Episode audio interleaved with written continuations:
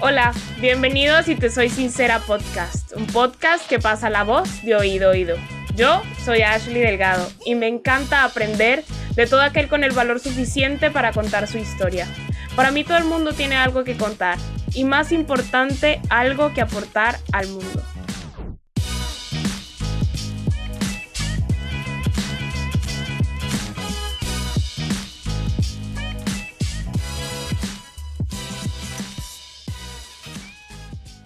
En el episodio de hoy me encuentro con Raúl. Él es publirelacionista, director general de la Agencia de Comunicación y Relaciones Públicas Aldebarán Comunicación. En 2017 fundó junto con sus amigos el grupo cívico Tejiendo Pueblos para reunir donativos y reactivar los oficios en zonas como el Istmo de Oaxaca, especialmente Juchitán. Lograron impactar a más de 100 familias construyendo hornos de olla de barro y de pan, donando bastidores, herramientas de plomería, y carpintería, brindando talleres de bordado, entre otros. Desde mayo del 2020 y por la crisis del COVID-19, Tejiendo Pueblos echó a andar una iniciativa para apoyar a grupos vulnerables, en especial a trabajadoras sexuales independientes, cis y trans en la Ciudad de México, a quienes se les entrega despensas, condones, cubrebocas y comida. Pero bueno, dejemos que él mismo nos cuente su historia y la de su proyecto más a fondo, así que quédense para escuchar más. Hola Raúl, ¿cómo estás? Hola querida Ashley, ¿qué tal? Yo muy bien, muchísimas gracias. Feliz de estar aquí compartiendo este espacio contigo y compartiéndole a todos los que nos escuchan pues un poco de lo que es Tejiendo Pueblos y por qué es importante que tú y yo tengamos esta conversación para abrir el tema de las trabajadoras sexuales, ¿no? Que es una población que tanto en México donde trabajamos pero en todos los países del mundo sigue siendo una población súper estigmatizada, violentada, invisibilizada. Entonces, creo que hay mucho que podemos platicar y aportar para que la gente también concientice y entienda de qué maneras también puede acercarse a esta población y apoyarla. Claro, claro, y para eso estamos aquí. Todas las personas que nos escuchan, sé que están aquí porque quieren hacer parte de ese cambio que debe haber en la sociedad, ¿no? Sí, totalmente. La verdad es que, digo, ahorita lo podemos platicar, pero una de las grandes, de los grandes aprendizajes que yo he tenido al acercarnos con una iniciativa para apoyar a trabajadoras sexuales, eh, tanto trans como cis de Ciudad de México, ha sido esa apertura del, del alma y del corazón y tener un conocimiento de pues de, una, de una parte de nuestra población que generalmente no volteamos a ver, ¿no? Y que tristemente ahorita por la pandemia, pues graves problemáticas que ya vienen jalando desde hace mucho tiempo, pues se han intensificado, ¿no? Tristemente lo que, lo que es desde el aumento de las trabajadoras sexuales en la calle, porque hay muchísimas mujeres que han tenido que regresar a las calles, ¿no? Muchas que ya se habían retirado a las calles han tenido que regresar para sobrevivir a la crisis que viven. Pero también hay muchas nuevas mujeres que buscando una alternativa para sobrellevar la pandemia, pues han tenido que salir, ¿no? Y, esto ha hecho que la delincuencia organizada, em, pues también las autoridades y otras y otros actores pues también eh, se involucren con ella y se aprovechen para explotarlas, para pedirles dinero y que puedan trabajar en donde están, Tristemente también los números de VIH en México eh, se está viendo que están aumentando con la pandemia en este grupo. Entonces hay, muchas cuestiones que tristemente el COVID ha ocasionado que, que esta pandemia necesite que la volteamos a ver, ¿no? O sea, creo que la crisis no, nos debe de abrir los ojos como sociedad, no solo para este grupo vulnerable, sino para otros que están allá afuera, el como sociedad, el, el estar pendiente de quienes necesitan de nuestro apoyo y el grupo de trabajadoras sexuales es uno que lo necesita. Claro, claro. ¿Y tú, en tu vida, de dónde viene esa iniciativa personalmente? ¿Por qué tomaste la decisión de empezar con este proyecto? Nosotros en Tejiendo Pueblos, como bien explicaste, comenzamos este, lo que fue nuestra labor en el 2017 con los sismos. En ese, en ese momento lo que hicimos fue trabajar con, em, con gente de Oaxaca, en el istmo de Tehuantepec, que habían perdido sus herramientas. Y esa iniciativa la tuvimos durante tres años. Ahorita llevamos un año trabajando con esta iniciativa para, para apoyar a trabajadoras sexuales y fue porque una amiga me invitó al centro de la Ciudad de México a que la acompañara a entregar algunas despensas a este grupo. Nosotros como trabajamos es que con el apoyo de asociaciones y colectivos que llevan varios años trabajando con las trabajadoras sexuales, eh, hacemos las entregas. Y entonces, en esa ocasión que yo acompañé a mi amiga Yolanda Basurto, eh, pues entendí y conocí esta problemática y desde el inicio hice clic. Desde el inicio hice clic porque al platicar con ellas, pues me di cuenta, uno, que yo no tenía una conciencia sobre su existencia y que era importante que, lo, que afuera otras personas también las vieran. Eh, me di cuenta también que había un grupo con el que yo como hombre gay me identifico mucho y que, y que son las trabajadoras sexuales trans, ¿no? Tristemente, en México y en muchísimas partes del mundo, eh, las mujeres trans, al no tener oportunidades laborales, en México, por ejemplo, el 70% de las mujeres trans entran al trabajo sexual como una manera de, vivir. Entonces, si hablamos que es un 70% de mujeres trans, pues nos, nos da la idea de que tenemos que abrir otras opciones para ellas, ¿no? Entonces, en ese sentido, eh, con este, con este grupo de trabajadoras sexuales que conocí en ese momento, pues vi una, una iniciativa que nosotros podríamos generar para ayudarlas a sobrellevar la crisis que todos estamos viviendo, ¿no? Y es brindándoles despensas. Ese es nuestro objetivo primordial que, que con el que empezamos, que era brindarles despensas. Y poco a poco, conforme fuimos avanzando, entendiendo también el vocabulario que teníamos que usar con este grupo, porque también es importante que desde ahorita empecemos a utilizar palabras claras y adecuadas como trabajadoras sexuales, no, no son prostitutas, no son sexoservidoras, porque cuando hablamos de prostitución o sexoservidoras podemos caer en temas de trata de, personas o, temas de explotación sexual. Entonces ya hablamos de, de trabajadoras sexuales porque son mujeres que llevan luchando por, por tener muchos derechos, ¿no? Y derechos que se merecen para tener mejores condiciones de salud, mejores condiciones laborales en la calle, que las autoridades no se las lleven como lo hacían antes únicamente por estar en las calles. Em, entonces, hay muchísimas problemáticas que empezamos a darnos cuenta en Tejiendo Pueblos que teníamos, eh, que teníamos la obligación de de hacer ver, ¿no? De hacer conciencia. Entonces, digamos que fue así como empezamos nuestra labor y nos hemos mantenido ya más de un año entregando mes con mes a mes despensas a este grupo y, pues eso, abriendo la conversación, abriendo datos, eh, poniendo sobre la mesa cifras también que, que, son, que, van alrededor de, sus problemáticas y es lo que hacemos. Claro, claro. Y hay, hay cosas que dice súper importantes que las historias de ellas pesan muchísimo, porque como tú dices, la mayor parte son trabajadoras sexuales trans, ¿no?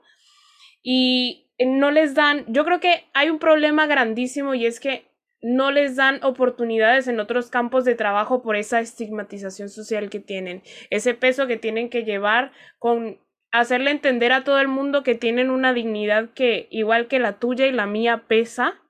Y ahí hay algo, y es que nosotros como sociedad nos dirigimos a ellas como no, personas que decidieron quitarse la dignidad. ¿Pero por qué? Es un trabajo, ¿no?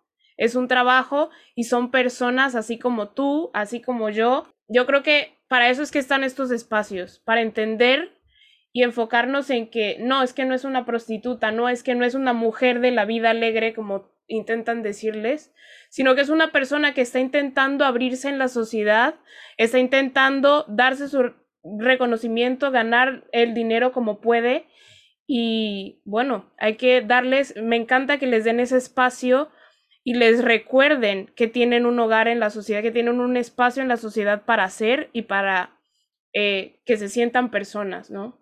Sí, totalmente. Creo que tristemente siempre a las trabajadoras sexuales se les, se les coloca como en, en, una estructura como muy caricaturesca, ¿no? Y cuando hablamos de ellas, muchas personas inmediatamente las colocan como sujetos delincuentes, cuando la realidad es que em, si, si, si, ves los, si ves los números de las trabajadoras sexuales cisgénero, arriba del 70% son madres, ¿no? Y muchísimas de ellas son madres solteras. Entonces, cuando tú le preguntas a una trabajadora sexual por qué está en la calle, pues la, mayoría te va a contestar, estoy en la calle porque le quiero dar lo mejor a mis hijos. Y, son mujeres honradas y son mujeres que a sus 60 o 70 años inclusive, porque también como que cuando a veces pensamos en ellas, pensamos en jóvenes, pero la edad promedio de ellas es 27 años. Y, entonces ya cuando empiezas a, como dijiste, ¿no? A escuchar sus historias de vida, a ver de dónde vienen. Obviamente hay muchas historias tristes y obviamente en Tejiendo Pueblos no estamos como entrando en ese, en ese, en ese esquema o en, ese debate de, de, de por qué el trabajo sexual debe de seguir o no debe de seguir. Al final del día, al final del día, ahí está y son mujeres que necesitan nuestra atención porque va a seguir existiendo ese oficio cuando tenemos los niveles de pobreza en, que tenemos tanto en Colombia como en Panamá o en México, ¿no? Son mujeres que por la pobreza tienen que salir a las calles a, a buscarse pues la vida.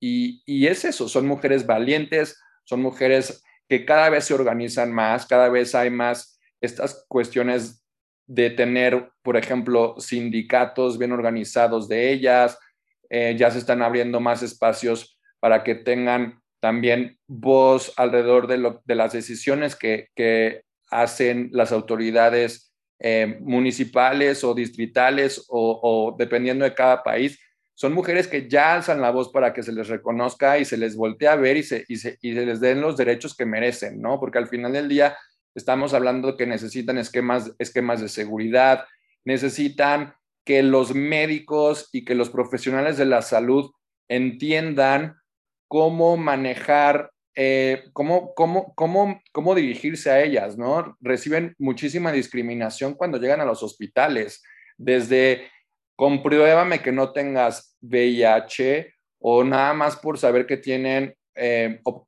saber que son trabajadoras sexuales, se les niegan ciertos servicios.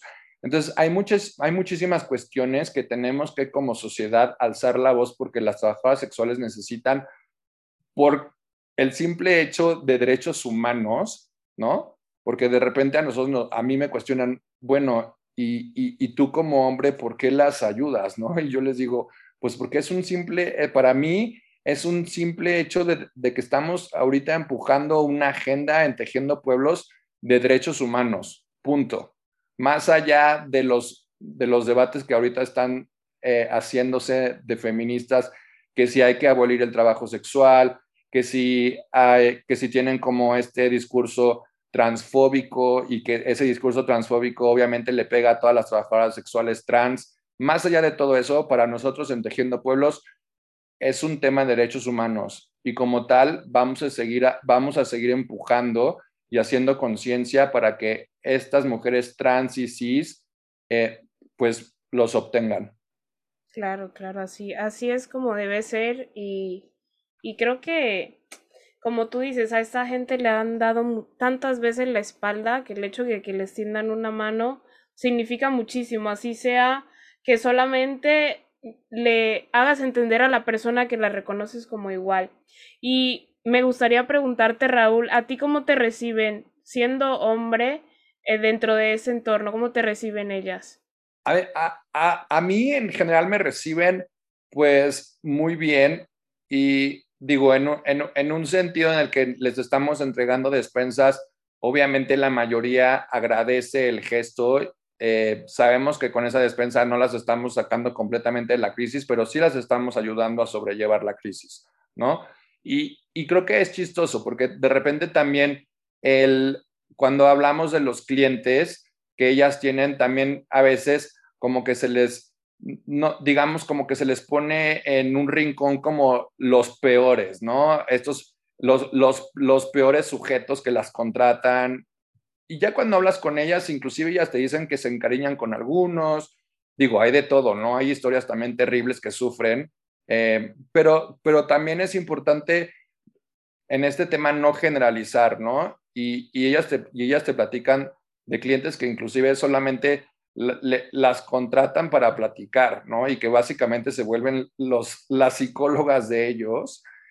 Entonces, hay muchísimas historias y, y regresando a, tu pregunta de cómo, cómo me ven, pues yo creo que, digo, las trans, las, las trabajadoras sexuales trans a las que apoyamos, pues muchas de ellas saben que yo soy gay, ¿no? Ya algunas inclusive ya nos reconocemos porque nos ha tocado entregarles más de una despensa.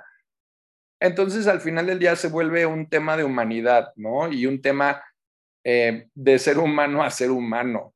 Y, en ese sentido, creo que para mí esa parte es lo, es lo más lindo y gratificante de lo que hago, el tener la oportunidad de de repente de hacer las entregas, pero también tener estos espacios en el que las escuchamos, les hacemos preguntas sobre cómo están sufriendo la pandemia, pero les hemos hecho preguntas, por ejemplo, de si ellas creen en el amor o no creen en el amor, ¿no? Porque para nosotros el poner testimonios en nuestras redes sociales se ha vuelto súper importante, porque al final del día creo que también tenemos una responsabilidad muy grande.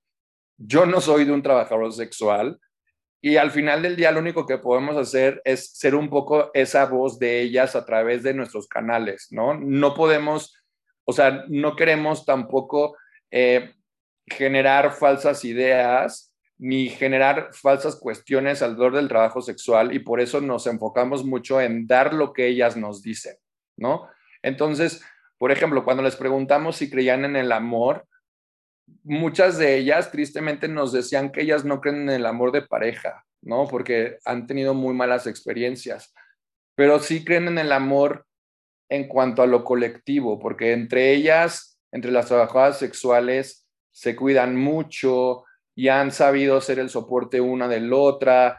Y, por ejemplo, te, les puedo recomendar a todos los que nos están escuchando, eh, pueden, pueden buscar en YouTube eh, la plática TED que tuvo Kenia Cuevas. Que, Kenia Cuevas es una trabajadora sexual trans que tiene una institución que se llama Casa de las Muñecas Tiresias con ellos hemos también entregado despensas y escuchar a Kenia Cuevas cómo, cómo llegó al trabajo sexual y, lo que sufrió en la calle y cómo después de eso sigue con una resiliencia y una valentía increíble, te da a entender también, pues, justo eso, ¿no? Lo que te decía hace rato, la cantidad de mujeres valientes, trabajadoras sexuales que están allá afuera haciendo lo mejor que pueden para ser una mejor persona, para entregarle al, al resto de la sociedad y a las trabajadoras sexuales cariño y, mejores condiciones. Entonces, ah, yo como, como hombre gay, ser humano, te puedo decir que, he aprendido muchísimo de ellas. He aprendido eh, una manera de humanizar ciertas cuestiones muy importante y creo que hay, quiero tomar referencia, no sé si leíste el libro de Guillermo Arriaga, Salvar el Fuego, el de, el de Amores Perros. Eh, él habla en su libro como en México, bueno, y, obviamente en otras partes del mundo, pero él se, se enfoca en México, que hay personas que tenemos mucho mundo y otras que tienen mucha calle, ¿no? O al revés, unas personas que tienen mucha calle y otros tienen mucho mundo. Y, creo que las trabajadoras sexuales, obviamente, al estar en la calle, tienen muchísima calle. Y creo que como sociedad tenemos la responsabilidad de ayudarles a tener un mejor mundo, porque eso es lo que necesitan. Necesitan un mejor mundo para desarrollarse, necesitan un mejor mundo en el que crezcan sus hijos, en el que sus hijos estén, o sea, hay muchos hijos que están orgullosos de sus mamás, pero obviamente también hay toda la estigmatización que hay alrededor del trabajo sexual que básicamente es un estigma de alguien que usa su cuerpo para trabajar, pero que igual y está bien, ¿sabes? Este, creo que tenemos como, como sociedad, tenemos que ayudar a que tengan un mejor mundo. Y además que ahí, yo creo que hay algo que la gente no ve y es que estas personas también tienen unos sueños y metas a futuro, o sea, no solo son un cuerpo, no solo es que, ay, ya trabajé de esto y de esto me voy a morir, hay muchas de ellas que, así como traen historia atrás, también piensan diferente. Tú, lo has, tú que has estado en este entorno, ¿no? ¿Cómo los ves? ¿Tienen sus metas o la mayoría de ellas se conforman con eso? Creo que son dos cuestiones importantes. La primera es entender que no hay que victimizarlas y que su posición ahorita para ellas, para muchas es con orgullo, ¿no? Muchas te dicen, yo estoy orgullosa de lo que hago y no cambiaría mi trabajo sexual. Pero al final del día, obviamente, muchas, pues claro que tienen sueños y quisieran tener de repente otras cuestiones que, que, las ayuden a, pues a vivir, ¿no? Y creo que también ahí hay, hay, eh, hay que aplaudir lo que hacen asociaciones como Brigada Callejera de Apoyo a la Mujer, que Brigada Callejera de Apoyo a la Mujer en México, por ejemplo, lleva más de 30 años apoyándolas y que tiene varios programas para incentivar un empoderamiento. Les dan em, clases de enfermería, les dan clases de computación, eh, les ayudan a abrir pues negocios, si es que tienen como idea de abrir negocios. Está, por ejemplo, otra iniciativa que se llama Lady Meche. Em, aquí en Ciudad de México hay una zona importante que se llama La Merced y La Merced es el punto rojo de toda Latinoamérica más grande y importante alrededor del comercio sexual. Y hablo de comercio sexual porque aquí sí hablamos de trata de personas, explotación sexual, pero también de trabajadoras sexuales independientes. Lady Meche lo que tiene es un programa para que todas ellas eh, em, generen como sus cosméticos y tengan como esta parte de, de venderlos y así. Entonces, yo creo que sí, claro que tienen como sueños y metas que por su condición no les es fácil, ¿no? Porque también platicando con ellas, tristemente, esta estigmatización pues las limita a acceder a otros puestos o otros niveles, ¿no? Pero muchas de ellas saben, saben cortar el cabello y muchas de ellas pues cocinan delicioso y, y, son estas mujeres que tienen muchísimo igual y que aportar, ¿no? Entonces, eh, eso, claro que sí, hay, sueños que, tienen que, hay, hay, que ayudarlas a cumplir, pero también por el otro lado, hay muchas que son orgullosas de lo que son.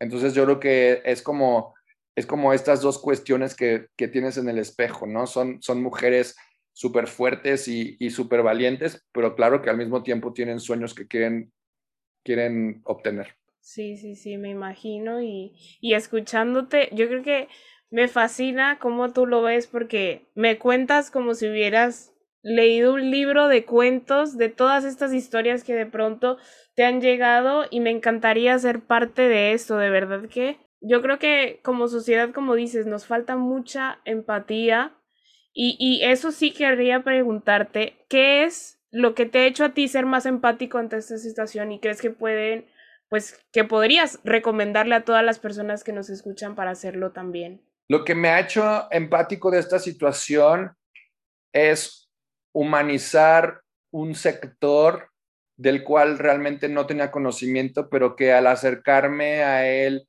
al sentarme frente a ellas y el tener la oportunidad incluso de abrazarlas y, y a veces también tomarlas de la mano u otras cuestiones, me ha, me ha ayudado a, a humanizar pues eso, ¿no? Esa idea que yo tenía también de repente muy caricaturesca y errónea de este sector, pues el acercarme a ellas me ha ayudado a, tener claro que es que son mujeres como tú o como mi mamá o como mis primas que merecen voz y, y que al final del día como recomendación para los que están allá afuera es que hagamos esos ejercicios empáticos de acercarnos ya sea con ellas o si tenemos la oportunidad de hacer un servicio social, por ejemplo, en una penitenciaría o que vayamos con una persona en situación de calle,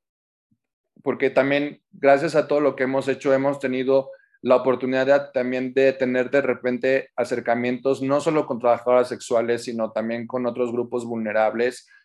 Creo que esos ejercicios se vuelven súper importantes e interesantes porque no solo nos están abriendo el corazón, sino también nos están ayudando a entender mejor el entorno en el que vivimos y el mundo en el que nos estamos desarrollando, ¿no? De repente nos, nos metemos en nuestra burbuja muy de cristal y vamos a trabajar y, y, eso, dejamos de ver lo que está a nuestro alrededor y el ejercicio que nosotros tenemos en Tejiendo Pueblos al habernos acercado a las trabajadoras sexuales, pues ha sido inmensamente ahora sí que lo voy a decir, ¿no?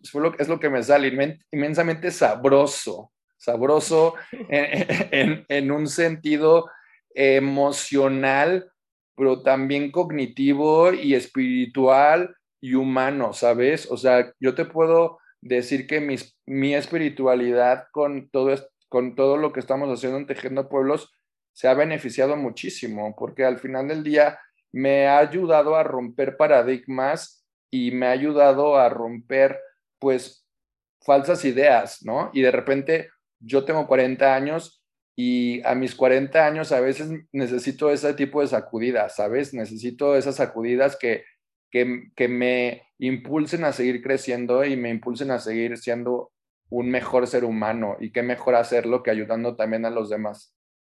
Has crecido eh, personalmente, espiritualmente a través de los demás, ¿no? A través de darle las manos a ellas y de reconocer a las personas que de pronto no viven en nuestra misma burbuja, pero que tienen sus historias, tienen sus retos, así como cualquiera, y merecen, merecen como ese, esa mano, ¿no? Sí, totalmente. Y, y, y, el COVID es importante también ahorita como tomarlo como una gran variable, porque el COVID tristemente pues les ha afectado muchísimo a ellas y a otros grupos. Entonces, creo que hoy más que nunca, si de repente tenemos la capacidad y oportunidad de brindar un poquito de apoyo hacia afuera, creo que lo tenemos que hacer. Claro que sí. Y me gustaría ahí preguntarte cuáles como si tienen donaciones o cómo podemos ayudar nosotros, así que sea que no estemos en México, para el que esté escuchando y quiera hacer o aportar su granito de arena. Cuéntanos un poquito. Sí, pues mira, eh, a todos los invito a que nos sigan en nuestras redes sociales. Estamos en Facebook e Instagram como Tejiendo Pueblos. Y en estas redes sociales pues van a poder ver fotografías de nuestras entregas, los testimonios que hemos hablado de eh, de trabajadoras sexuales donde nos cuentan un poquito sobre lo que viven ahorita en la pandemia, sobre qué cuestiones igual les gustaría que les volteen a ver tanto en un sentido em, gubernamental como también pidiéndole a la sociedad varias cuestiones. Ahí pueden encontrar también nuestra liga de Money Pool. Tenemos una liga de Money Pool abierta para todos los que viven en México. Este, y también si nos escriben y desean enviarnos dinero de otros países, hemos recibido a través de una cuenta de PayPal. Entonces, si nos mandan un mensaje directo, podemos también revisar la mejor manera para que nos apoyen. Todo el dinero que recibimos lo llevamos a comprarles despensas, despensas que tienen 16 productos, pero también hemos entregado condones, ¿no? También es súper importante entender que su herramienta de trabajo son los condones y ahorita también por la crisis que vivimos, justo por lo mismo han aumentado los casos de VIH porque se les dificulta comprar condones o están recibiendo menos condones que antes el gobierno les daba. Entonces hemos entregado condones, hemos entregado cubrebocas, eh, hemos hecho también algunas colectas de ropa. Entonces los invito a eso, a seguirnos. Si nos siguen van a estar viendo toda estos esfuerzos de concientización que, que, llevamos a cabo. Y también tenemos ahorita una, una campaña de unas playeras que dos diseñadores mexicanos nos ayudaron a crear con diseños enfocados especialmente en esta concientización del trabajo sexual y también algunos dirigidos más hacia la comunidad LGBT alrededor de, la, la población de trabajadores sexuales trans entonces también quien quiera comprarnos una, los invitamos a hacerlo. Están súper cool los diseños. Entonces son algunos formatos que tenemos para que nos ayuden. Claro, y espero que sí puedan. Yo voy a intentar lo posible por, por dar, por aportar mi granito de arena. Mira, yo creo que así como la pandemia nos ha conectado virtualmente, nos ha hecho cambiar para buscar maneras diferentes de, de abrir espacios de reconocimiento, de, de conocer nuevas personas. Yo aquí estoy conociendo a Raúl, que está en México, yo estoy en Panamá, y creo que estas barreras se rompen pero es para algo bueno, así que todo el que pueda, los invito a que lo hagan porque siempre yo creo que la satisfacción es lo que llega al final y nunca se va. Y bueno, Raúl, me, en, este, en este podcast tenemos una dinámica que al final de cada episodio plantea una pregunta que es ya un poco fuera del tema, pero a la vez ahí va dentro del crecimiento personal y me encantaría que la respondas tú. La responderé yo también y las personas que nos escuchan harán el ejercicio de responderla, ¿va? Entonces, el tema de hoy, de este episodio, es la vulnerabilidad. Entonces, me gustaría preguntarte, preguntarles a todos, ¿qué es para ti ser vulnerable y cómo se ve y se siente en tu vida? Vulnerable es tener la oportunidad de dejarte abrir al 100 ser tú mismo sin tapujos, como decimos en México, sin cortaza ni nada, darte esa oportunidad para que el mundo te conozca al 100 como eres, permitirte abrir tu, de, tu corazón y que los demás entren a ese corazón de una manera muy transparente. Creo que esa es la vulnerabilidad. Y creo que es en esa, la última segunda parte que me comentabas, yo cómo lo vivo, pues creo que, creo que la madurez de mis 40 años me ha ayudado a entender que vulnerable, que ser vulnerables es increíble y que tenemos que ser, que seamos más vulnerables, porque con la vulnerabilidad tenemos la oportunidad de, de que los demás nos conozcan y nosotros al mismo tiempo conocernos mejor qué bonito. Súper lindo, Raúl. Bueno, para mí, yo creo que la vulnerabilidad se manifiesta como cariño, como el cariño que le doy a mi familia, a mis amigos. Y creo que muchas veces he dejado de darme ese privilegio de ser vulnerable, como tú dices, ante muchas cosas, porque en parte he crecido con la idea de que las mujeres débiles son a las que les pasan por encima y eso jamás me lo he permitido. Entonces he creado como esta coraza de creer que no me puedo mostrar vulnerable ante nadie. Y creo que entregando cariño, yo creo que es mi manera de, de encontrar la vulnerabilidad en todo, en todo su esplendor. Eso se siente bien, soltar como los guantes de boxeo por un momento para hacerle saber al otro que lo, lo aprecio tanto que le doy el poder de verme débil y sin el cascarón. Así que... Sí, Padrísimo también. Bonito también. Completamente de acuerdo. Hay que pensar que la vulnerabilidad no, eh, no es sinónimo de debilidad, lo dijiste muy bien, sino al contrario, creo que, y más como hombres y más viniendo de sociedades tan machistas como las latinoamericanas, creo que como hombres especialmente tenemos que dejarnos ser más vulnerables y fluir más con nuestras emociones. Claro que sí, hay que cambiar ese chip poco a poco, pero vamos, vamos cambiando para mejor. Ahí vamos, ahí vamos. Bueno, y ya lo escucharon, Raúl junto con su equipo se ha encargado de darle un hogar a quienes lo necesitan. Como sociedad creo que nos falta un poco hacer conciencia alrededor del hecho de que sin importar tu trabajo, tu idioma, tu religión, tu raza, al final del día todos somos los mismos, iguales y necesitamos el mismo reconocimiento. Así que es importante por lo menos reconocer que la otra persona es digna, así como los demás me lo reconocen a mí. A estas mujeres tal vez todo el tiempo les dicen que por sus decisiones de vida ellas mismas se han quitado su valor, socialmente hablando, pero yo creo que antes de denigrar o señalar hay que tomar en cuenta que esas decisiones son las que nos hacen más fuertes, así que debemos darles el valor que se merecen. Gracias Raúl por ser ese líder que ha logrado darle un espacio social y le ha devuelto la dignidad y el reconocimiento a estas personas que lo daban por perdido, porque con ese ejemplo estás ayudando a hacer de este mundo un lugar mejor. Gracias a ti, Ashley, por invitarme a tu espacio, por invitarme a compartirle a todos los que nos están escuchando justo lo que bien comentas, ¿no? La importancia de humanizar a todo este sector, de abrirnos el corazón y justo eso, ¿no? Tener siempre la oportunidad de apoyar a, todos los de afuera sin importar lo que hacen, sin juzgarles. De repente somos una sociedad que juzgamos demasiado, inclusive a nosotros mismos.